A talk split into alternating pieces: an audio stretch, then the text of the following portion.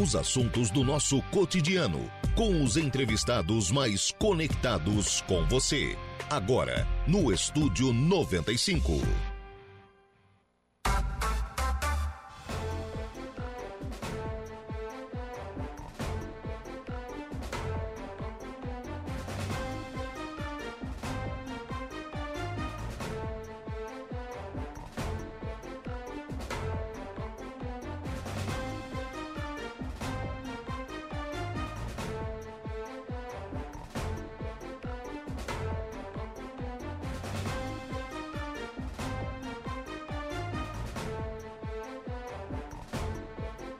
São 10 horas e 10 minutos, 10 e 10, 26 graus é a temperatura. Bom dia!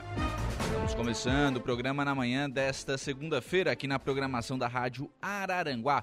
Muito obrigado pelo carinho da sua companhia, muito obrigado pela sua audiência, já de forma antecipada, muito obrigado também pela sua participação. Você que nos acompanha em FM 95,5 aí no rádio do seu carro, da sua casa, do seu local de trabalho, muito obrigado pela sua audiência. Muito obrigado também a você que nos acompanha através das nossas demais plataformas e aí eu destaco o nosso portal www.radioararanguá.com.br. Lá no nosso portal você fica sempre muito bem informado sobre tudo aquilo que acontece aqui na nossa cidade e na nossa região. Destaque de agora lá no portal da Rádio Araranguá, tempo, semana de tempo bom na região, então informações da previsão do tempo lá no www.radioararanguá.com.br. Também à sua disposição o nosso canal do YouTube, lá no YouTube da Rádio Araranguá você nos acompanha em áudio e vídeo e participa sempre aqui do programa, assim como pode acompanhar também em áudio e vídeo também participar aqui do programa pelo nosso Facebook, o facebook.com.br Rádio Araranguá. Já conosco o José Rodrigues, o Marcos Galvão de Oliveira, são pessoas que estão nos acompanhando lá em facebook.com.br Rádio Araranguá. E claro, para sua interação, para sua participação, o nosso WhatsApp, o 98808-4667. Adicione o nosso WhatsApp aos seus contatos e participe aqui do programa. Programa que tem os trabalhos técnicos de Kevin Vitor. 10 horas e 11 minutos. Eu só vou começar o programa de hoje com observação. Eu é, assumindo aqui o horário agora e percebo no WhatsApp da Rádio Aranguá que ficaram algumas mensagens aqui no nosso WhatsApp sobre a entrevista que tratava de, da questão de aposentadoria. O Saulo fazia essa entrevista no bloco anterior aqui do programa e aí eu vou deixar como referência a Associação dos Aposentados e Pensionistas aqui de Araranguá, que era quem estava, né, o pessoal que estava aqui no, no, programa. Então, se você ficou com alguma dúvida, pode procurar pela associação, que tem a sua sede aqui na Avenida 7 de Setembro, praticamente aqui em frente ao Camelódromo, né, do outro lado da Avenida 7 de Setembro, fica ali a sede da Associação dos Aposentados e Pensionistas. Então, pode procurar ali, é, e ali, né, quem precisa de orientação, enfim, o pessoal vai dar toda a, a devida orientação com um advogado, é, caso necessário, obviamente, né? Mas ali você vai poder tirar suas dúvidas. Então fica essa referência, né, aqui na cidade com relação a essa questão de aposentados. Tem algum, tinha algumas mensagens aqui, certo? Não deu tempo, né? Foram tantas, não deu tempo de responder a todas. E aí fica essa referência para você né, é, buscar aí a informação, ver se tem direito à aposentadoria, se não tem, enfim. Aí conversa lá com o pessoal e tire todas as suas dúvidas. 10 horas e 12 minutos, já aqui no programa, para a gente dar início então ao programa na manhã desta segunda-feira, o presidente da Câmara de Vereadores de Maracajá, vereador Valmir Carradori. Bom dia, tudo bem? Bom dia, Lucas. Bom dia a todos os seus ouvintes, especialmente aos maracajenses. Primeira sessão hoje. Primeira sessão hoje, segunda-feira, né? Como de costume, é, vamos iniciar o ano legislativo. Espero, espero que seja um grande ano de grande conquista né, para Maracajá e para os municípios maracajenses, com toda certeza. Regimentalmente, Valmir, o que tem que acontecer nessa sessão? A questão de comissões? É hoje, a primeira sessão hoje, como vai para o terceiro ano, né? Uhum. Então vai ser eleito, como foi eleito eu de presidente na, em dezembro, agora na primeira sessão ordinária, será eleito a, a as comissões. Uhum. São seis, seis, são duas comissões, né? Uhum. Então vai ser eleito hoje os membros dessas duas comissões. Uhum. Eu não posso participar, como sou presidente, então tem mais os outros vereadores que eles vão formar uma chapa e vão disputar essa eleição. Isso já está alinhavado? O pessoal é, já conversou sobre isso? Eu tive conversando com os vereadores ali, né, que compõem a mesa, a diretora. Alinhando mais ou menos o que, que pode ser feito, quais são os vereadores a participar. Então, está uhum. Tá sendo tratado mais pelos vereadores que participam, né? Uhum. Eu deixei mais a cargo deles para eles ir escolher, ou, ou, eles indicar os vereadores, mais ou menos, que vão participar. Sim. Essa questão das comissões ela é importante, porque isso é, é, é isso que tam, também, né? Claro que existem Sim. outros fatores, mas também questão de celeridade, não? É, é de fato onde a análise mais profunda é feita nas comissões, né? Com toda, certeza, com toda certeza, ô, ô Lucas, é dada entrada no projeto, Logo em seguida é enviado para as comissões, onde começa a ser analisado, né? Comissão de Constituição e Justiça e, e Finanças. Eu, todo, é, todas as duas comissões são muito importantes. Sim. Então, elas, elas passam, elas têm os tempos hábeis para uhum. verificar o projeto, da legalidade e do ver se o projeto realmente ele vai atender às necessidades da população. Então, são duas comissões importantes para depois em votação no plenário, né? Uhum. Que é uhum. onde é tem o voto que é onde é exposto, é, né? Onde é exposto e para a população mesmo, propriamente dito. Embora que a população também pode participar das reuniões das comissões. Ela ah, é? é? aberta, é, não tem problema nenhum. São todas as segunda-feiras, inicia às 5 da tarde, até às 6, 6 e 10 é feito o trabalho das comissões. Pelo, uhum. As duas comissões se reúnem e fazem o, os projetos, analisam os projetos. É que essa forma como ficou a legislação, né, de projeto da entrada na, no plenário, vai para as comissões, às vezes é acompanhado mais a sessão do plenário, né? Não é tanta das comissões não. e parece que ah, faz escondido. Não, não é que fazem escondido, é. né? É sim, que sim. é assim, né? Que é importante a participação também na, da, da população nas comissões, né? É, não pode dar opinião, não pode se manifestar, né? Quem está participando, sim. mas é, fica sabendo o que os nobres vereadores é, discutem dentro das comissões. Né? É uhum. É importante a, a, participação da população. Como é que está o protocolo da Câmara? Já tem projetos para dar entrada? Já tem alguma coisa mais urgente para ser Não, apreciada? Na, na, ficou pendente o ano passado um projeto só que é o recuo da, da 101, né? Uhum. Então era de 15 metros ali que não poderia construir. Hoje a lei federal permite que seja construído, que seja alterado para 5 metros. Esse projeto está tramitando desde o ano passado. Ele não arquiva no final do ano? Não, não, não arquiva, porque ele deu entrada, era para votação, ele entrou em final de dezembro ali. Ah, ele tá. retornou. Na verdade, pra... ele entrou, saiu e voltou. Sa... Isso, porque as comissões pediram mais, é, mais esclarecimento quanto a, aos pontos onde vai ser recuado, né? Uhum. Então, eu acho que é interessante discutir, é, é, porque é uma marginal de uma, de uma 101 que futuramente pode também ser é mais uma pista, né? Então os vereadores se preocupam nisso, né? Onde é que, onde é que pode ser feito o recuo ou não? Porque nós temos uma entrada ali que para Maracajá ali que ela precisa ser alterada, repensada. né? Pra, é, repensada, porque quando foi feito o projeto era uma, era uma necessidade, foi feito em 2005, quando foi feito a 101. A 101. Né? Então, é, é, era uma necessidade da época. Hoje já tem que mudar. Hoje nós precisamos alterar que, alguns trechos ali. Então, a preocupação da, das comissões foi nesse sentido. Agora vai ser feita essa nova comissão, agora que eles vão dar a continuidade, vão dar os pareceres que... Mas ali, ali hoje, até porque é uma área que está ocupada antes da, da 101, né? antes da, da duplicação, né? Sim. Ali hoje, se for fazer uma nova pista, já não tem espaço, né? Não, é, tem que indenizar bastante, bastante residência ali. Na, no Maracajá, principalmente, eu acho, acredito que não é só Maracajá, sim, que sim, ao longo sim, da 101, ela fica inviável. Na minha opinião, eu acho que não tem mais condições de alterar ali. É, nós temos aí a famosa Interpraia, que hoje é a Estrada do Mar, né, que, que serviria para escoar grande parte do, do, do, do tráfego, principalmente do, dos automóveis. Né? Então, uhum. diminuiria sensivelmente o, o tráfego na BR-101. Eu, na minha opinião, eu sou favorável ao projeto ali, eu acho que o recuo até porque pode tu pode estar tá fazendo uma edificação, tem edificações ali que está sendo feita, executada. É, tipo, nós temos aqui o Batista aqui de Aranaguá, está uhum. investido bastante lá no, no, no, Maracajá, uma, uma grande obra lá que vai, vai servir e vai dar emprego à população Sim. de Maracajá, né? Eu acredito que essa estrada do mar, se vier a se tornar realidade, ela vai escoar bastante o tráfego da 101 ali e vai, vai melhorar bastante. É, e é essa questão do recurso, sim, claro, normalmente é, uma beira de BR, né, beira de rodovia é estabelecimento comercial, né? Sim, sim, com certeza. É, é posto, é, é posto, é garagem de caminhão, sim, sim, é mecânica, enfim, nesse sentido, né? É, é o que dá uma visibilidade grande, né, Lucas? Então a 101, onde margeia, ela dá uma visibilidade grande para o comércio, né? Uhum. Acredito em ser um quem vai colocar o comércio ali é, é, vai ser um investimento bem feito e com, com a tendência de estar sempre é, sempre visível né, para a população, porque passa um grande número de pessoas ali. Sim. vou fugir um pouquinho do assunto Câmara, ô Valmir, você falou sobre questão de melhoria de acesso a Maracajá. É, as entradas têm que melhorar? Não, eu, eu digo ali principalmente, Lucas, na, na onde entra para ir lá para o centro de Maracajá, é para onde ali... A entrada principal. A entrada ali. principal. Nós temos que fazer um recuo maior, porque ali tem grande dificuldade de, de os, os caminhões com...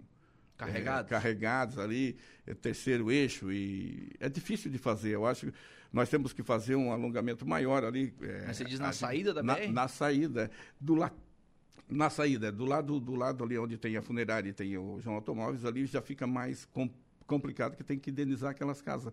Mas o correto seria ali fazer uma, uma ampla, aumentar, aumentar acessivelmente ali aquele, é, aquele acesso. o outro lado são dois terrenos, é. no final da, da avenida são dois terrenos é. baldios, né? Sim, e temos também na, na, a possibilidade também daquele último posto lá de fazer um, um grande, uma entrada boa por lá também, né? Ou seria um acesso. Uhum. Bom, lá tem bastante espaço, então daria para o DENIT fazer uma, uma opção de entrada no Maracajá entrava ali para o Parque Ecológico, melhoraria para o Parque Ecológico e seria interessante. Ah, não, tinha, tinha, que ter um acesso sul, né? Sim, sim, um acesso sul. Um acesso sul, né? Importantíssimo ali. Nós Hoje... temos acesso norte lá também. É, então, é, lá, lá tem, tem que melhorar é, os acessos. É que lá no acesso norte é menos movimento, né? Menos movimento, é. Aqui o é. veículo, caminhão mesmo, é, sim, sim. aqui no acesso central, né? É, agora com a, com a Jacovestro ali, o trânsito ficou intenso. O pessoal vão ali e eles vão direto para 101 também é uma alternativa também de, de para aumentar o. É por isso que eu digo que nós temos que melhorar o acesso. Tem que fazer um encontro com o DENIT para nós verificar assim, é porque Maracajá ele não pode ficar é, submetido a essa, esse, esse não escoamento da, da produção também e dar uma maior trafegabilidade para o pessoal que tem caminhões e carreta. Que Maracajá é muito, né? Muito sim, de, desse, sim. Desse segmento. Sim. É, não, ali realmente tem sim tanto as empresas quanto os autônomos, né? Com certeza, nós temos várias empresas ali, é, tem o prefeito atual, né, Sim, tem, é do setor, né? É do setor de caminhões. Nós temos muito caminhoneiro no Maracajá, bastante, com carretas, com coisa que precisa desse, desse acesso aí. Uhum. O Alex Kell está por aqui. Bom dia, Lucas. Abraço ao presidente legislativo, Valmir. Desejo a ele sucesso nessa trajetória.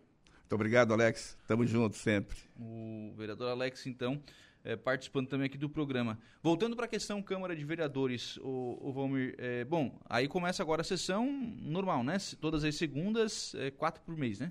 Todas as segundas, quatro por mês, iniciamos hoje, né?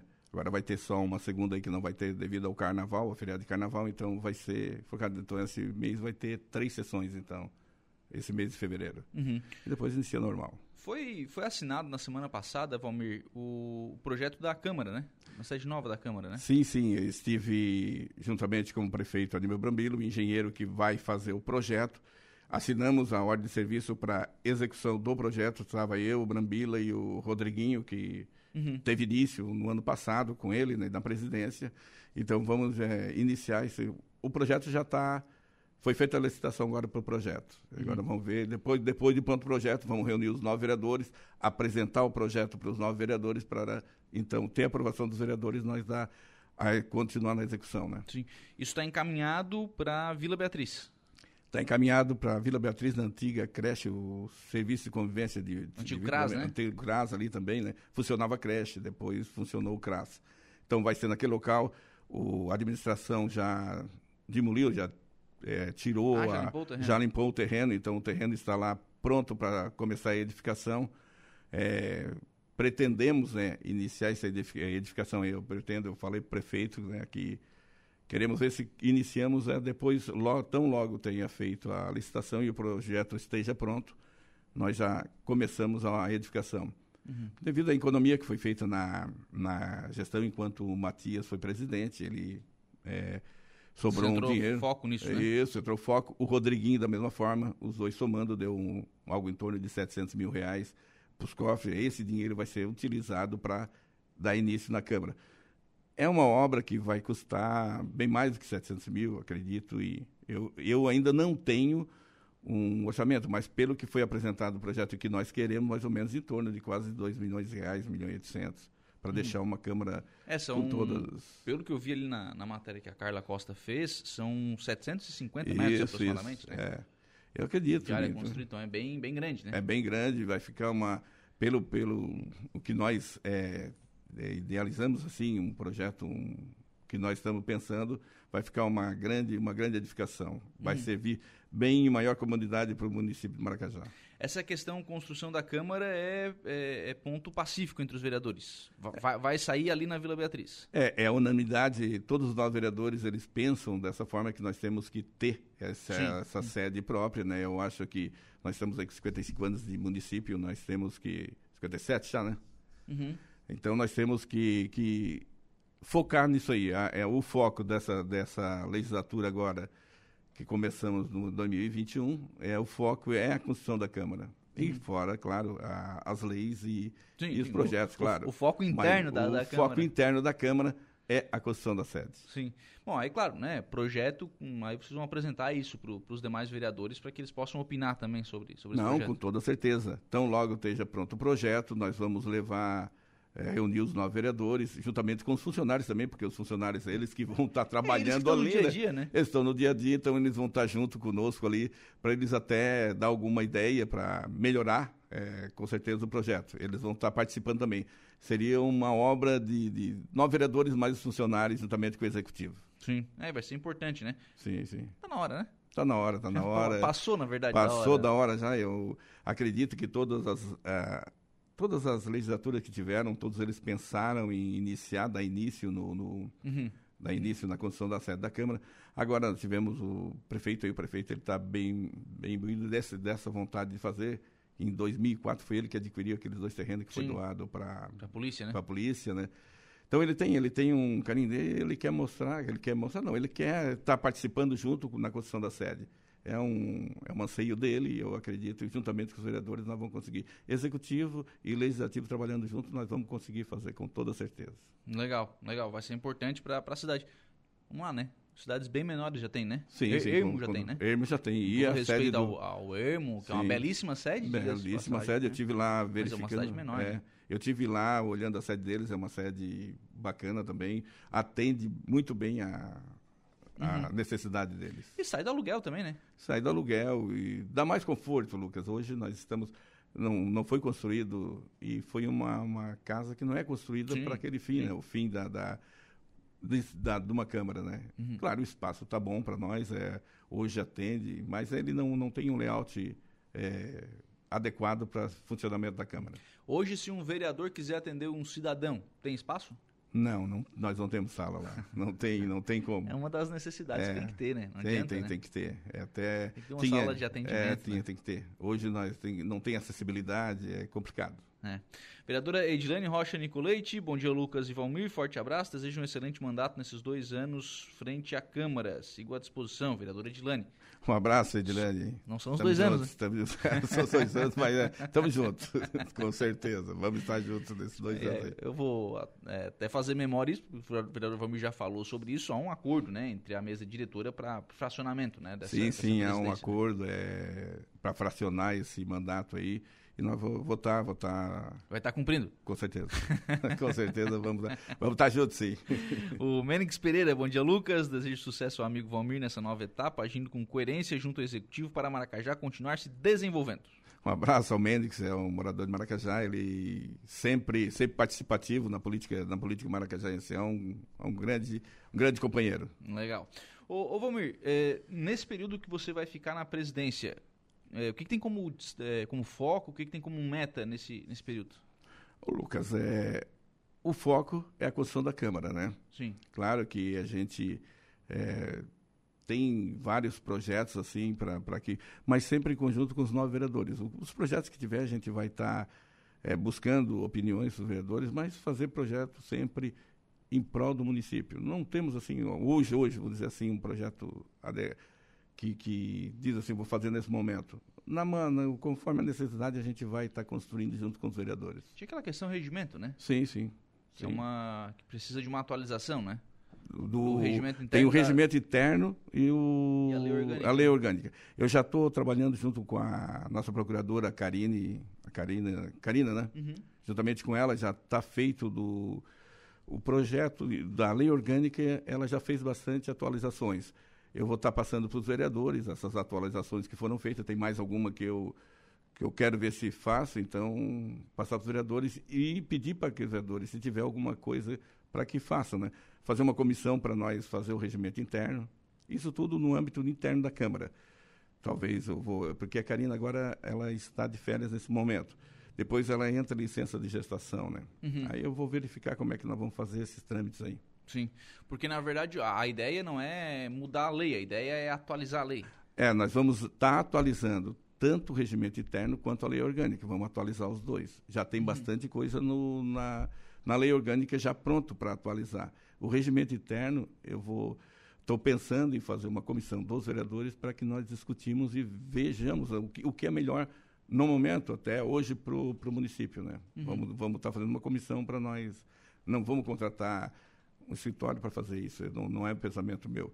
Mas, e sim, nós está lendo e verificando a necessidade que melhor se adapta. Tem duas vantagens nisso, né? A economia, obviamente. Sim, né?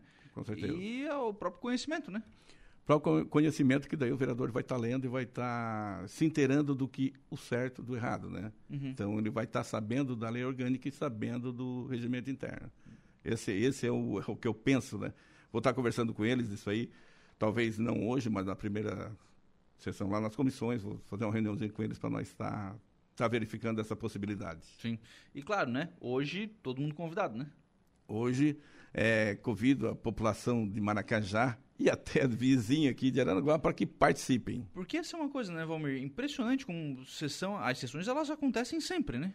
As sessões é, é, é... A, até Maracajá dá parabéns a Maracajá, porque eu vou a Maracajá e sempre tem lá cinco, seis pessoas assistindo. Eu acho pouco, tá? Sinceramente. Sim, sim. É pouco. É eu pouco. acho pouco. Presencialmente, né? Pouco, é. Né? Presencialmente, claro, tem mais as pessoas que acompanham em casa, né? Na, através do, dos canais ali, Facebook, é, e, Facebook e YouTube. E né? YouTube. É, mas a população tem que acompanhar mais, né?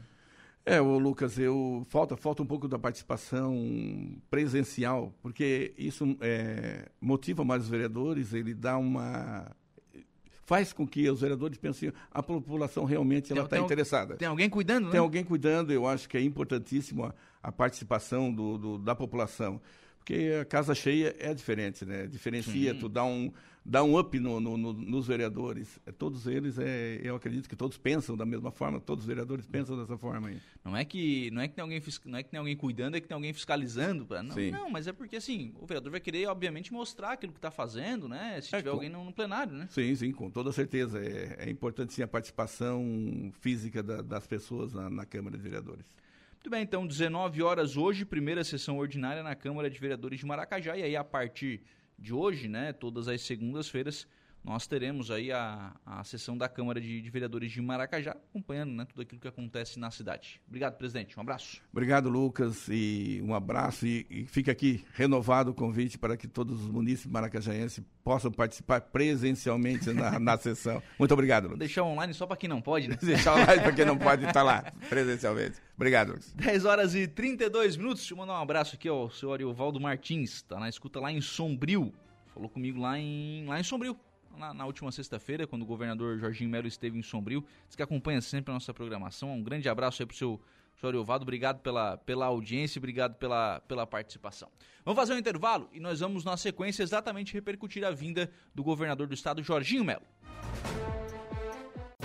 Estamos de volta com Estúdio 95.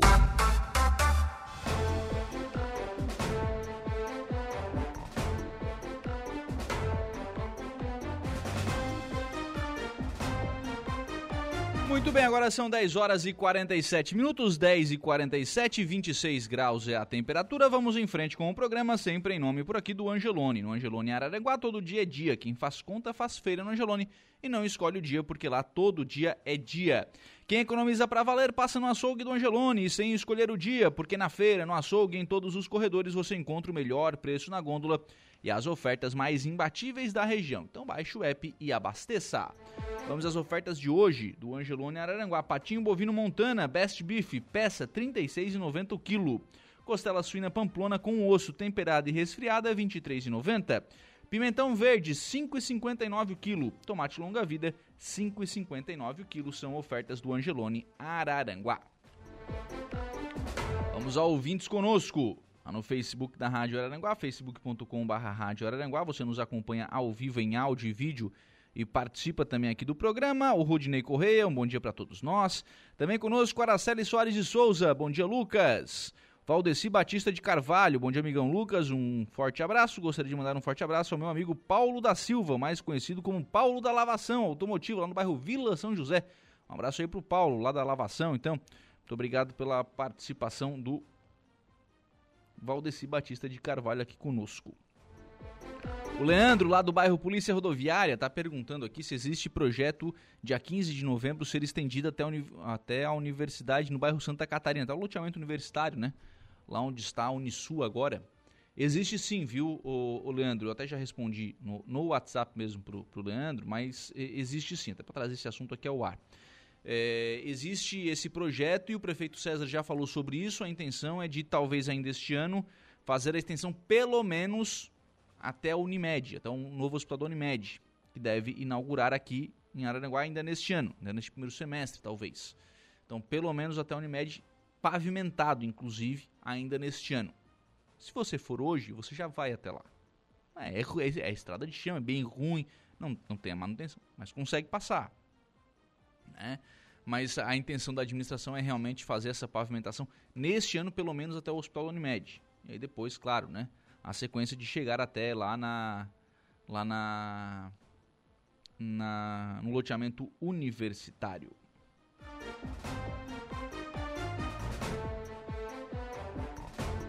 Terezinha está conosco. Oi, Lucas. Tu deveria fazer uma entrevista com o pessoal da Celesc. Ver porque o talão de energia não chega mais na casa de todo mundo. Que sabem disso, eh, tu vai ver se uma, se é uma loucura de gente perguntando. Principalmente os velhos gostam de pagar em dia, tá dizendo aqui a Terezinha. É, eu, eu, vou eu vou realmente atrás do pessoal da Celesc, viu? Porque a, não é a primeira reclamação que a gente recebe com relação a esse, a esse talão. O, quando foi implementado esse novo sistema aqui em Araranguá, foi chamado de revolucionário, um sistema inteligente e tal. É, disseram pra gente o seguinte: olha, o talão vai continuar. Vai passar ali o leiturista e vai continuar. Mas a Terezinha não é a primeira pessoa que faz reclamação aqui sobre essa questão de energia elétrica. Alô Celesc, dá uma olhadinha nessa situação. A gente vai tentar também contato com o pessoal da Celesc aí com relação a esta questão.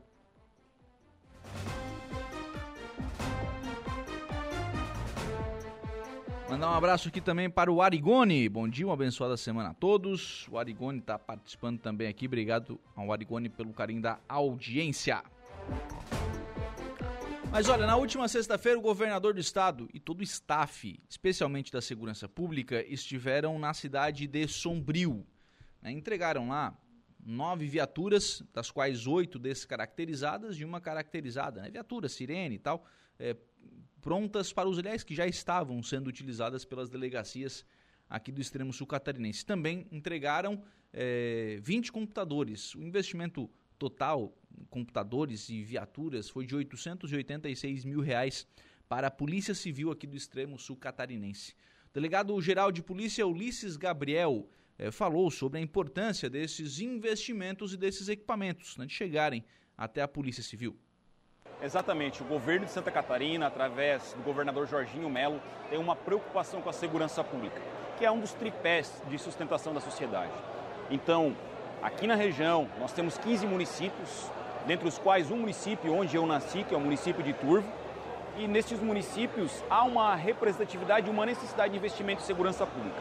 Então, estamos distribuindo aqui nove viaturas e computadores para reforçar tecnologicamente com equipamentos a Polícia Civil da região. É claro que nós também precisamos investir em efetivo e isso é, é e ocorrerá em médio e longo prazo. porque a região de Sombrio é uma região de suma importância. Sombrio, Araranguá, Passo de Torres, porque é um ponto de entrada de criminosos gaúchos e nós vamos atuar fortemente para evitar que eles aqui venham cometer crimes.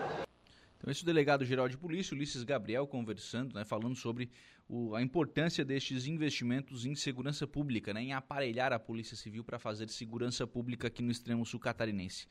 É, fora da, da entrevista, o delegado Ulisses deixou escapar duas, duas informações né, importantes.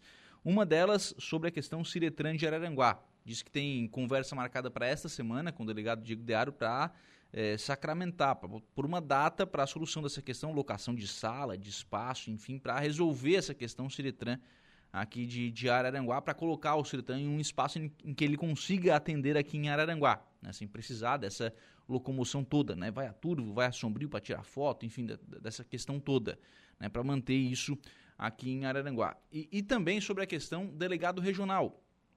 O delegado Diego Dearo, que é o atual delegado regional de polícia, estava, está no, no cargo, né? A, a, delegacia regional ele é um cargo de confiança, é o que quem coordena dele, o trabalho dos delegados né, da Polícia Civil aqui na, na, região. Alguns delegados regionais do estado foram trocados. O delegado de Criciúma, por exemplo, né, foi, eh, foi substituído, né?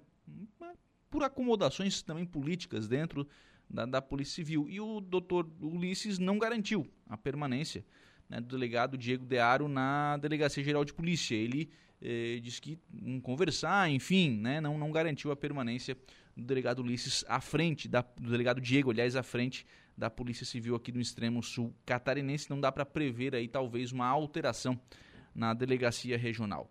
Por fim, também, o governador do estado, Jorginho Melo, né, também atendeu à imprensa, conversou é, com os jornalistas sobre os investimentos que estão sendo feitos aqui na região em segurança pública. Essa visita aqui em Sombrio é, primeiro, em homenagem à nossa prefeita. Depois, tem sempre um, uma reclamação que muitas coisas do governo chegam até Criciúma e tem uma rede lá que não passa. Então, nós estamos furando a rede, estamos vindo para cá, o Zé Milton também tem me cobrado muito. Como nós fizemos uma operação para a segurança pública, é uma força-tarefa. Como é que chama o nome, Coronel? Força-tarefa catarinense, uma força de ação, né? Ordem para o sul, né? Da Polícia Civil, da Polícia Militar, da Polícia Científica, para que a gente consiga combater o crime. Então, nós estamos trazendo viaturas, anunciando aumento do, dos policiais civis, militares, o, a própria polícia científica precisa ficar preparada se tiver alguma um combate, alguma coisa, para fazer as identificações, enfim, e reprimir crimes, pessoas que em vez de vir passar férias, curtir Santa Catarina, vêm de outros estados para fazer. Então nós estamos atendendo um pedido da, das forças políticas do Sul para fazer um movimento da nossa Polícia Militar, da Segurança Pública de Santa Catarina, para combater isso. Então nós vamos entregar viatura para diversos municípios, computadores, enfim, para dotar as polícias com melhores condições para enfrentar o crime organizado que ele, em não grandes proporções, mas furto, é, um roubo, enfim, a gente tem que evitar isso. Então nós estamos fortalecendo o sistema de segurança da nossa polícia todas as forças policiais de Santa Catarina. Sim, nós estamos, nós estamos vindo para cá, primeiro para prestigiar, como já disse, a prefeita, as lideranças políticas, a mil, enfim, os, a classe política dessa região. E depois dizerem que o governo de Santa Catarina vai participar muito, isso eu vou fazer muitas vezes. Visitar município, juntar as forças vivas, falar sobre segurança, falar sobre emprego, falar, enfim, de tudo aquilo que envolve o nosso trabalho. Então, aumentar o efetivo da polícia. O coronel Pelosato está fazendo com muito rigor. É, policiais que estão em serviços que não são fins, serviço burocrático, disponível para lá, para cá, tem um número muito grande. Nós vamos fazer com que eles voltem, a gente consiga colocar lá um policial aposentado e esse policial que não é aposentado possa vir para a rua trabalhar, fazer segurança. Nós vamos chamar parte de concurso, enfim, para dotar a nossa polícia militar, tanto a militar quanto a civil, de melhores condições para atender, para dar não só sensação de segurança, dar segurança efetiva. O delegado, delegado geral da polícia é do sul de Santa Catarina, que é o Ulisses, esse, esse moço jovem aqui, que tem o dever de fazer um grande trabalho junto com a Polícia Civil. Ele comanda a Polícia Civil. O Pesolato, que está aqui, comanda a Polícia Militar. E a Andresa, que deve estar tá aqui também, que é a diretora-geral, pela primeira vez na história do IGP, que é a Polícia Científica, tem uma mulher que comanda. Pela primeira vez. Então, nós estamos aqui com todas as forças de segurança para demonstrar a nossa preocupação, o nosso interesse de ser parceiro do Sul.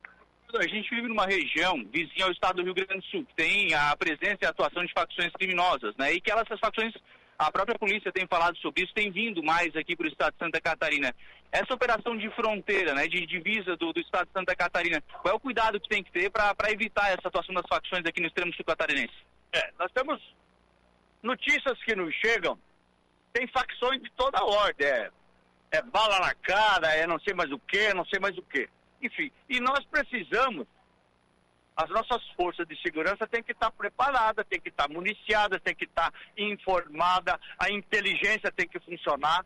E pode ter certeza que daqui a uns dias vocês vão ter respostas sobre isso. É, então, vão estar preparadas com informações para ir para ir repelindo esse tipo de gente, para dizer para eles que em Santa Catarina o povo trabalha, o povo é ordeiro, o povo não tem tempo para fazer sacanagem. Nós queremos gente aqui para vir para a praia, para vir investir, para vir passear, mas não para vir roubar, não para vir furtar, não para vir incomodar as famílias. Então, é uma, é uma demonstração de que nós queremos que a segurança pública efetivamente ela possa dar resposta à sociedade, tranquilidade para todo mundo poder trabalhar de forma tranquila. Governador, a respeito do aumento de efetivo para esse ano 2023, começo, metade de, fevereiro, metade de janeiro, vocês anunciaram ali, tem uma dívida grande, 2 bilhões deixado pelo governo anterior. Como lidar com essa situação para esse ano, para aumento de efetivo? Vamos ver com muita, com muita parcimônia, muito devagar, para não cometer nenhuma injustiça. A gente fez um levantamento do governo passado do que, do que quais os compromissos que ficou, o volume, o fluxo de caixa, porque dinheiro não dá em árvore, dinheiro dá do bolso de vocês, da contribuição das pessoas. Até porque o poder público não produz nada. Não tem dinheiro público, tem dinheiro das pessoas. Então nós vamos estamos fazendo isso com muita tranquilidade para poder chamar pessoas do concurso, aumentar agentes prisionais, polícia penal, que nós estamos com um monte de dificuldade, chamando muitas pessoas que estão em outras atividades. Parte nós vamos ter que chamar para cuidar dos presídios. Tem períodos, tem turno que fica um, um polícia para cuidar de 200 presos. Isso não é possível em cadeias grandes. Então nós vamos chamar polícia penal, vamos, vamos chamar um pouco de polícia militar, para que a gente vá suprindo delegados, eh, agentes, para fazer investigação, para ir melhorando o tamanho e a qualidade da nossa segurança pública. Então, dinheiro, os prefeitos sabem, eu disse para a prefeita Gislane, o Zé Milton, que, que é deputado, se reelegeu, um, representa aqui, é, eu disse a eles que eu sou municipalista, eu quero atender os municípios, mas eu não posso pagar é, seis 6 milhões um quilômetro de asfalto. Custa muito mais barato. Então nós vamos ter que revisar, porque dinheiro não, não nasce em árvore, como já disse, de forma muito respeitosa para nós poder cumprir muitas obras que já iniciou, outras obras que já foram licitadas, outras obras que só foram prometidas na conversa, só no, só no gogó. Então nós vamos ter que fazer uma, uma recomposição disso tudo, até para legalizar, porque o Ministério Público já recomendou falta de transparência e uma série de coisas. Então, eu não quero criar nenhum tipo de desconforto. Parceria com os prefeitos, eu vou fazer parceria com os prefeitos, mas para nós fazer coisa boa. Essa questão financeira, governador. Só sobre essa questão financeira, governador, ao vivo para a Rádio Araranguá, é porque a gente vive aí uma dicotomia, porque a gente tem a questão da dificuldade financeira do Estado e, em compensação, a gente tem muitas empresas pedindo equilíbrio financeiro de contratos que estão em exercício, que estão em andamento. Como é que faz para fechar essa conta? não sei. Vamos ter que ver cada contrato, né? Cada contrato com o dinheiro do, do contribuinte tem que ser bem tratado. Eu não tenho compromisso com o mal feito. Eu já disse, eu já disse em, em, quando lá na própria FECAM, está o, o Tiago Zilli que está aqui, que é deputado. Eu disse na própria FECAM, eu, obras decentes, obras corretas, justas, decentes, eu vou continuar. O que não for, nós não vamos continuar e ponto final. Quer dizer, coisa bem feita tem, tem espaço em qualquer lugar.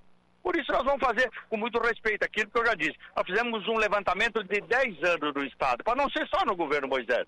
Para não ficar essa churumela de ficar falando do outro governo. É, cada um que assume tem que olhar para frente. Tem que cumprir o que prometeu. E eu estou muito vigilante sobre aquilo que eu prometi. Então a gente vai ter é, tranquilidade e serenidade para levantar e fazer acontecer as obras que tem que acontecer. Muito bem, 11 horas e 3 minutos. Esta foi a entrevista do governador do estado, Jorginho Melo, falando aí sobre esses investimentos em segurança pública e, por fim, falando sobre a questão de obras também, né? Necessidade de recursos.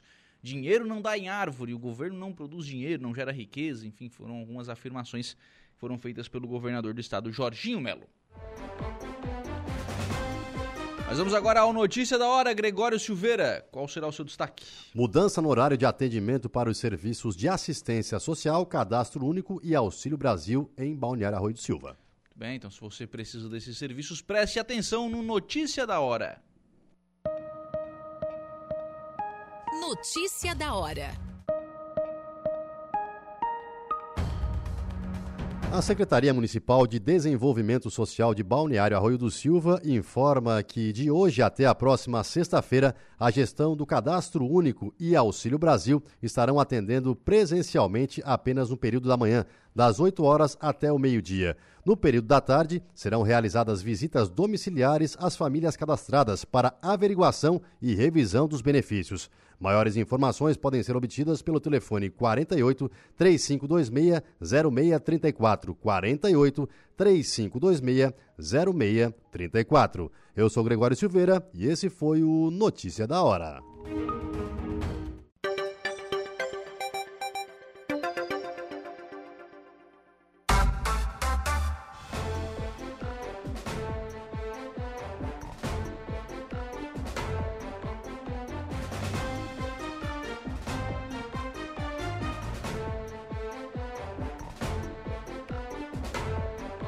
11 horas e 21 minutos, 11 e 21, 26 graus é a temperatura. Nós vamos em frente com o programa na manhã desta segunda-feira aqui na programação da Rádio Araranguá. Dona Cleusa Michele está conosco. Bom dia, Lucas. Desejo uma ótima semana para você, meu amigo.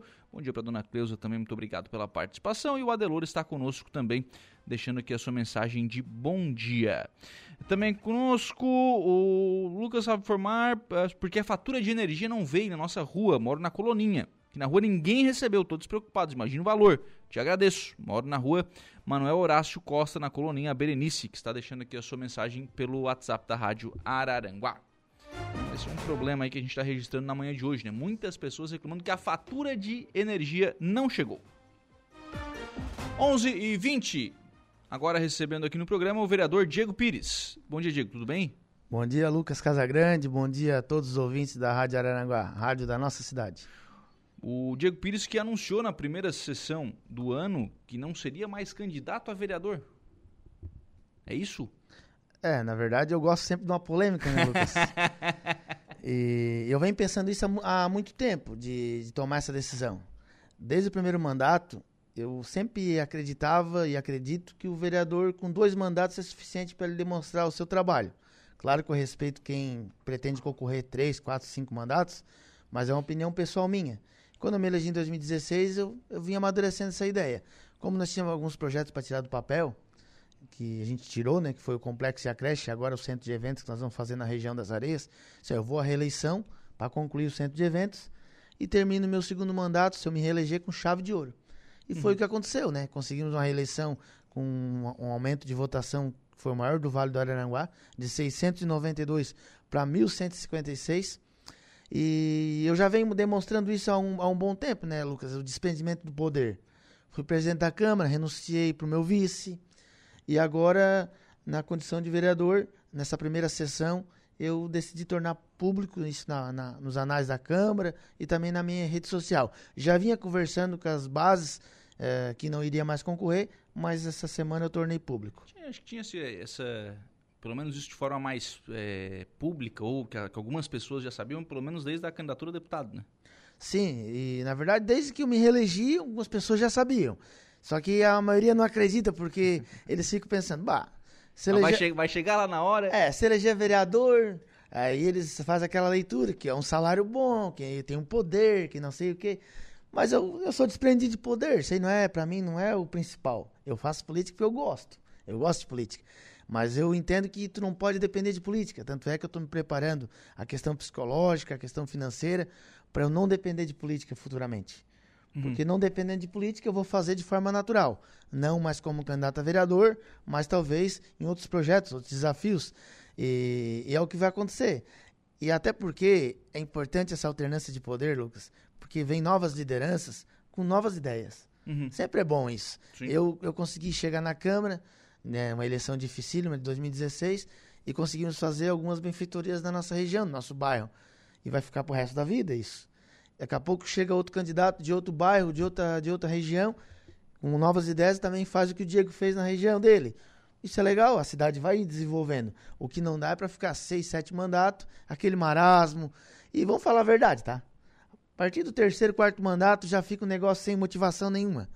E quanto mais o Diego Pires, que eu gosto de desafio, eu gosto de coisa nova, de coisa diferente. Para mim, acabando esse mandato agora 2024, eu saio satisfeito e fecho com chave de ouro. Ô, Diego, esse anúncio eh, não será mais candidato a vereador, mas não, é, não será mais candidato. E nem vou sair da política, né? vou fazer parte da política, claro. Vou, vou, a partir de março, pretendo assumir a presença do PDT em Araranguá e buscando novas lideranças, que é uma coisa que eu sou apaixonado de conversar com as pessoas que têm vontade de fazer parte do processo, novos candidatos a vereadores, de explicar como funciona uma legenda, de explicar como funciona uma eleição, e não dizer assim, ah, vem pro PDT que eu vou te ajudar. Isso aí a gente escuta muito dos bastidores, né? Isso aí é tudo conversa fiada. Ninguém vai ajudar ninguém. Uhum. O partido vai ter 16 candidatos. Como é que eu vou ajudar os 16? Como é que eu vou ajudar um? Não, eu vou ajudar da maneira que eu posso ajudar, que é mostrando como é que faz a montagem. E eu posso dizer porque eu me elegi duas vezes, né? Uhum. Então é dessa maneira que se ajuda. Explicando como funciona, fazendo uma legenda equilibrada, que é o principal de um líder de partido. Não colocar muito medalhão e não colocar muito candidato com a votação baixa. Uma, uma votação ali de 400 a 600 votos é a votação ideal para um partido. Porque todos disputam de forma igualitária qualquer um dos candidatos pode ser ah, eleger vereador. Tu vai, tu vai me desculpar, mas eu já ouvi essa conversinha em, outros, em outras oportunidades.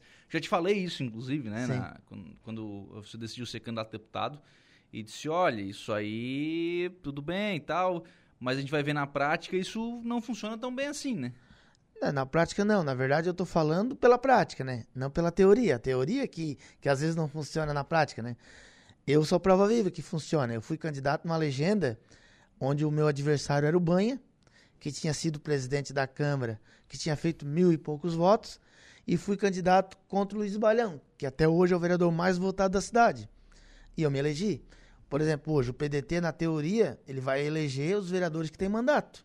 Na teoria. Sim, sim. sim. Mas na prática pode ser uma liderança nova que está vindo que numa dessa vai fazer ali 600 votos vai se eleger. O que eu quero dizer, Lucas, é que eu vou tentar buscar lideranças que tenham pelo menos uma votação na casa dos 400, 500.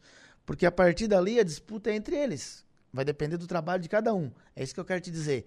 Eu sei que a prática pode mudar muito a teoria. É, porque se falar ah, 400, 500, mas tem, por exemplo, eu não vou nem citar outras informações. Vamos lá. O Nelson. O Nelson vai fazer 400, 500 votos? Não. É, o Nelson é uma teoria que vai se eleger.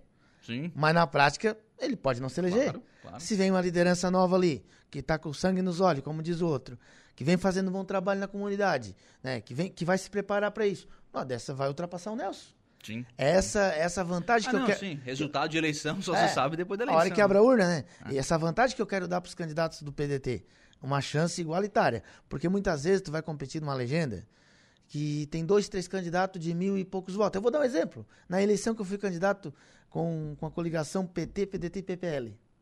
Uhum. Na coligação do, do Mariano, que foi o prefeito que venceu, ali tu já sabia que tu ia perder, principalmente eu que estava começando. era só nomes gigantes. Daniel, Jacinto, Cabo Louro, o Igor vinha bem, uhum. uh, Vidrinho, uh, o candidato Primo Júnior, ali vai, né? Nós tínhamos seis, sete nomes de alto nível. Como é que eu ia ali para dentro competir com os caras? Era certo que eu não ia. O que eu quero tentar fazer no partido daqui para frente é dar essa possibilidade de qualquer um ter a mesma chance. É, que aí hoje sem as coligações já não tem mais isso, né? Não, já acabou essas coligações. O partido vai ter que se organizar hoje, que é menos candidato que a outra, é 15 vagas que tem na Câmara mais um, ou seja, o PDT pode botar 16 candidatos, são 11 homens e 5 mulheres. E as mulheres, que é uma, uma, dificuldade que a gente tem maior, porque as mulheres têm que participar mais do processo político, eu sempre incentivo isso. E já elogiei a Lena, a gente tem a nossa divergência lá na Câmara. Sim. Às vezes a gente discute, eu sempre digo para ela, Lena, aqui é uma coisa, discussão de, de, de, de, Câmara é uma coisa, na vida real é outra. A gente se dá bem, mas eu elogio ela, porque ela conseguiu a eleição. Sim. Ela foi a mulher que Sim. voltou depois de 16 anos, desde 2004, com a Cida Costa. E as mulheres que têm vontade têm que colocar a cara no santinho. E vão ver o que, que dá. E buscar apoio. A gente sabe que a sociedade ainda é machista, mas nós temos que mudar esse cenário. Até porque a lei, Lucas, não é 11 homens e 5 mulheres. É 11 de um gênero e é um 5 de outro, né? É um Pode ser 11 mulheres e 5 homens. Mas como não tem 11 mulheres, a gente já vai direto ao ponto. É 11 homens e 5 mulheres. Mas eu vou trabalhar muito forte também para con con conquistar uh, o apoio de algumas mulheres nessas candidaturas. O PDT tem alguns nomes já. E esse é o trabalho, Lucas. É, é me preparar para fazer um partido forte. E voltando no, no, na tua pergunta, o meu nome vai ficar à disposição. Da mesma maneira que eu fui candidato a deputado federal, numa missão para ajudar o Minuto a se eleger. A gente sabia que era difícil a eleição. Eu vou estar à disposição do partido para uma vaga majoritária, quem sabe. Respeito a hierarquia. Respeito que hoje o candidato a prefeito é o César. Ele disse que não, mas ele é o candidato. Ele é do partido do PMDB, ele é, do, ele é o atual prefeito. E respeito que o vice atual é o Tano. E do lado contrário, tem o PP, que é um partido antagonista, que pode lançar candidatura. O Diego e o partido vão discutir, ver o melhor projeto para a cidade. Tem um PL aí também, ô Diego? Eu acredito que o PL vai lançar candidatura. E vai ser a Andresa Ribeiro. Eu já venho discutindo nos bastidores, as pessoas me discordam, na minha opinião, não. O Jorginho Melo é, um, é articulado, vai ter que manter a base eleitoral do PL na cidade. E a Andresa é a soldada do partido, tanto é que assumiu a gerência regional de saúde. Acredito que o PP vai lançar um nome, que a gente não sabe qual é. O PL também lança o seu nome. E o PMDB, o candidato, é o César César. Uhum. Não tá cedo para falar de nome? Não. Não? Eu acho que não. Porque a gente vive os bastidores todos os dias, né, Lucas? A gente escuta, né? E a gente veja as atitudes de cada um, né? Todo mundo sabe que eu vou disputar uma vaga majoritária. Uhum. Todo mundo sabe disso. Não é segredo. Não é segredo. Vai dar certo? Não sei. Posso não, não, não participar? Posso. Como eu falei, eu respeito a hierarquia. Do lado do PMDB, o, o, candidato a prefeito é o César e o vice é o Tano. Eu respeito isso. Eu sei o meu, o meu espaço. Do lado contrário, o antagonismo da nossa cidade hoje seria o PP, que a gente não sabe o nome, mas teria uma vaga na majoritária de vice. O PL vem a Andresa. Então é assim, a gente vai discutindo, trabalhando, uma decisão que vai ser feita dentro do partido, não vai ser uma decisão do Diego Pires. Isso aí jamais vai acontecer. Porque quando tu faz algo contrário à grande maioria do partido, a tendência da errada é grande. Tem que ser praticamente. Unanimidade é difícil, né? Uhum. Mas a maioria decide. E onde a maioria decidir, daí é o caminho correto para tu seguir. Eduardo Souza, um abraço ao vereador Diego Pires, o mais cromado das areias. Mas esse Eduardo, esse é feroz. esse é campeão. O Kila tá por aqui. Bom dia, Lucas. Favor transmitir um forte abraço para esse cara. Gente boa, sangue bom e muito trabalhador. Nossa, o Kila é uma uma amizade que eu fiz na política que é muito grata. É outra pessoa também desprendida do poder, o, o, o Lucas. O... Porque a maioria das pessoas que fazem parte da política, eles ficam obcecados. Eu quero ser presidente e eu não vou cumprir o compromisso porque eu quero continuar. Eu quero ser prefeito e eu, mesmo que eu, que eu perca a eleição, eu vou ser. Eu quero ser vice goela abaixo. E não é assim que funciona. O Kila uhum. pensa igual a mim. A gente vai buscar o espaço. Inclusive, tem uma conversa bem adiantada pro Kila, o Rudimar Rochadel, que é outro parceiraço, o próprio Luciano, inclusive o vereador Samuca, o Juliandro, o Leque, que são dois grupos né, fortes da nossa cidade, de fazer uma parceria com o PDT. Estamos discutindo isso. E parceria como... é eles irem pro PDT. Vim pro PDT, e como eu disse anteriormente, o partido que vai é decidir, o... não é o Diego que vai decidir, não é o Diego que manda. Nós vamos decidir o que for melhor para todos, a coletividade e também o projeto de cidade. Qual é o melhor projeto que nós temos para a cidade. O partido vai decidir e nós vamos seguir o caminho. Sim. Eu até ia perguntar sobre essa questão do Quilo, porque o, o grupo político, né, que, que tem o Quilo, que tem o Luciano Pires, que tem, o, enfim, outras pessoas, eh, saiu do Podemos, né? O Luciano ficou pela questão da, da fidelidade partidária, né? Isso. Mas sabe-se que vai abrir janela, enfim. Eh, tem conversa com esse grupo? Tem, tem. A gente já vem conversando há algum tempo. Na verdade, o fim da, da coligação proporcional acaba que os partidos têm que se organizar de alguma maneira. E quando as pessoas têm um pensamento, uma convergência parecida, por que não se unir? Fazer uma, tipo uma fusão? Uhum. Até porque, como eu falei, o, o, poder tem que ser dividido. E isso foi feito na Câmara. Tanto é que a gente conseguiu cumprir o compromisso. E vai ser cumprido, porque o Luciano vai renunciar para o Tubinho. Não ficou bom. Todos ficaram um ano. Eu posso dizer para os meus filhos, para os meus netos, porque quem está na política é, gosta de desafio. Ó, eu, o pai, o pai, o avô foi presidente da Câmara em 2021. Uhum. Deu, tá feito. Não precisa ficar quatro anos. Eu, eu matei a minha vontade de ser presidente. É uma experiência que eu não quero voltar a ser, porque é um compromisso que demanda muito tempo. E eu gosto muito de estar no meio da, das pessoas, da comunidade, e aquilo ali te deixa muito no gabinete. Mas foi uma experiência que foi bom para mim. Agora, o que não dá é para tu não desprender do poder e achar que é do teu jeito e, e, não, e as pessoas não têm direito de opinar. Então, o PDT vai ser um partido onde todos da executiva e todos do diretório vão decidir os caminhos do partido. O conversa com o Samuca, o Samuca não fica no PSD, né? Ah, inclusive, até conversei com o vice-prefeito, conversei com o Tano. Conversei com o Tano e eu disputando, Tano, dá a carta de expulsão do Samuca. Ele, ele quer, ele não quer ficar no PSD, ele quer seguir o caminho dele. Pode ser no PDT, pode ser em outro, em outro partido. E nós temos uma, uma amizade muito boa, os, tanto com o César, tanto com o Tano. Inclusive, a gente vem ajudando o governo muito na Câmara, né? Eu fui presidente, ajudei no que pude, as pautas chegavam, eu não, não ficava represando pauta, botava em votação, tentava explicar os projetos da maneira que eu entendia, até para poder facilitar a aprovação, mas a ideia é essa, é de, de manter essa harmonia, esse equilíbrio entre os poderes e trabalhar junto. E o Samuca, bem provável que vai seguir o seu caminho sim, ele vai, ele vai procurar um partido. E eu vou te dizer, sinceramente, pela nossa forte ligação que tem com o grupo, é bem provável que virá o PDT também. Ô Diego, aí vamos lá.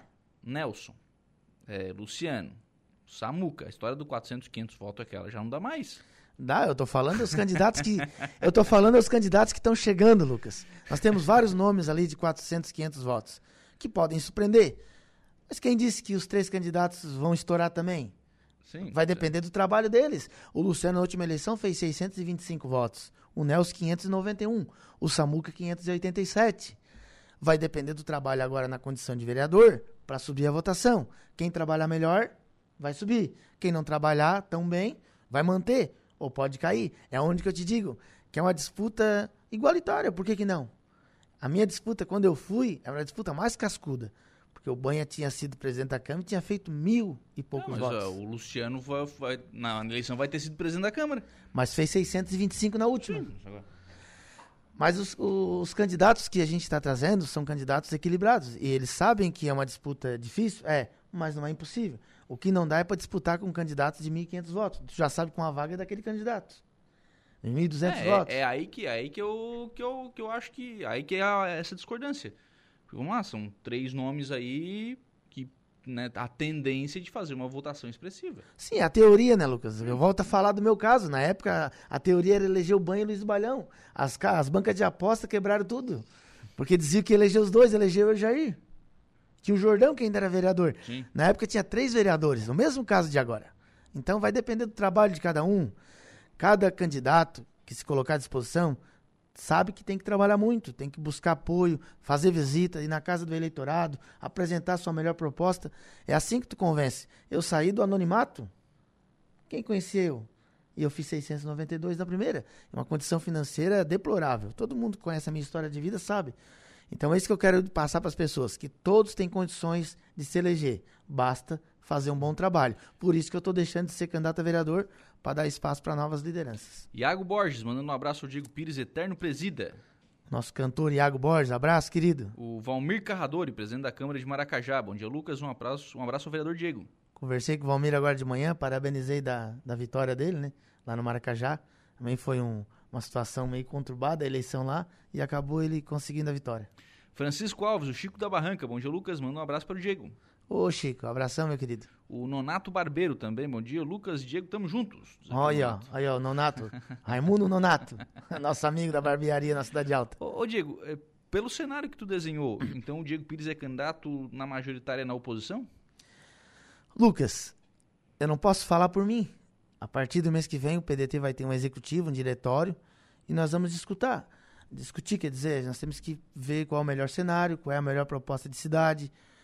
Existem pesquisas para analisar como é que está o mandato do atual prefeito, os possíveis candidatos, que eu vou dizer aqui o que eu penso.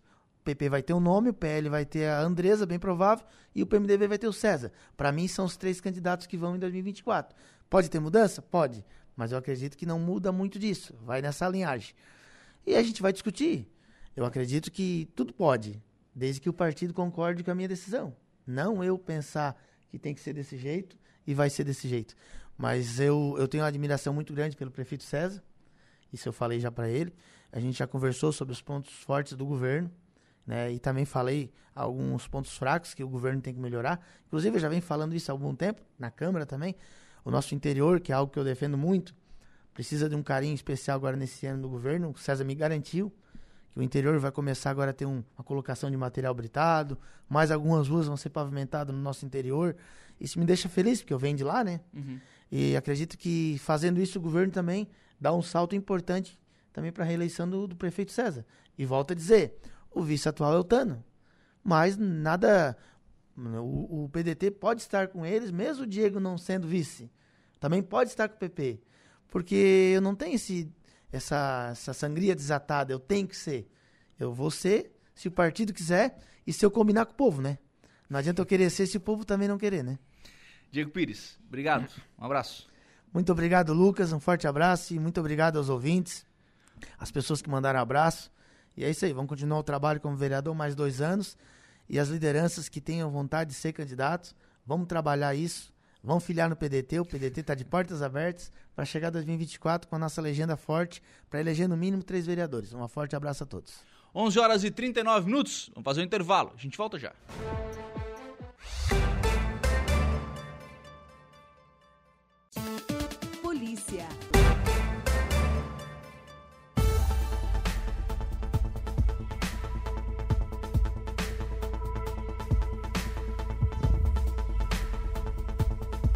Agora são 11 horas e 52 minutos antes do Jairo Silva aqui trazer informação do setor policial. A Sandra da Silva está conosco, deixando aqui a sua mensagem de bom dia. O pessoal nos acompanhando, né? Lá pelo Facebook da Rádio Araranguá, também conosco Ivanir Cardoso Zanato, Roberto Pereira lá de Laguna acompanhando por aqui a programação da Rádio Araranguá, também a Cleusa Nichelli, o Rudinei Correia, Marlene Silva, o Valdeci Batista de Carvalho, o vereador Alex Siquela, o Marcos Galvão de Oliveira e o José Rodrigues estão nos acompanhando lá no facebook.com.br Rádio Araranguá. Lembrar que lá você nos acompanha em áudio e vídeo e participa aqui do programa. Mas vamos então à informação de polícia, Jairo Silva. É, pois então, Lucas, olha, é, polícia militar prende acusado de tráfico de drogas e poste de arma de fogo em Sombrio. A ocorrência foi registrada pela Polícia Militar nesse final de semana, Lucas.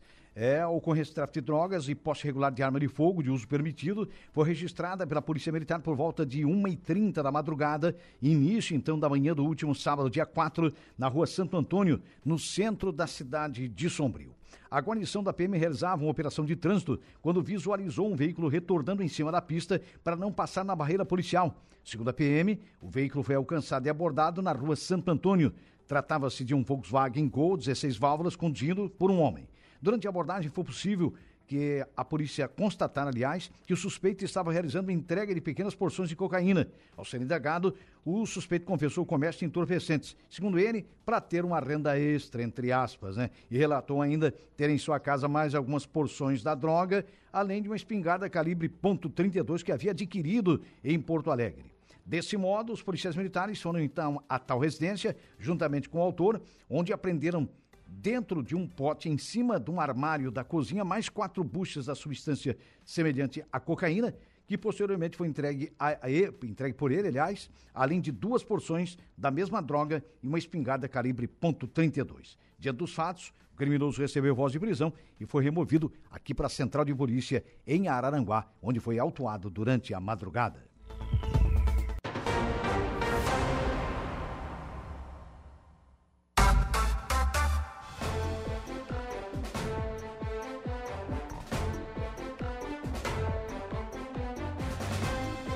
Agora são 11 horas e 56 minutos, 27 graus é a temperatura em frente com o programa, em nome aqui do Angelone, aplicativo do Angelone. É um novo jeito para você encher o carrinho, bem simples, viu? Baixa o aplicativo aí no seu celular, se cadastre e acesse o canal Promoções. Aí você ativa as ofertas que são exclusivas da sua preferência e pronto. Faça suas compras na loja, identifique-se no caixa e ganhe seus descontos. Toda semana são novas ofertas. Aplicativo do Angelone. Baixe, ative e economize. Ana Eva Guimarães Scheffer está conosco também, deixando a sua mensagem de bom dia lá no nosso WhatsApp. Bom dia para dona Eva, muito obrigado pela participação. Assim nós fechamos então o programa na manhã desta segunda-feira, agradecendo por aqui o carinho da sua companhia, da sua audiência e também da sua participação e reforçando o convite para 18h30, nosso novo encontro marcado com a conversa do dia. Bom dia!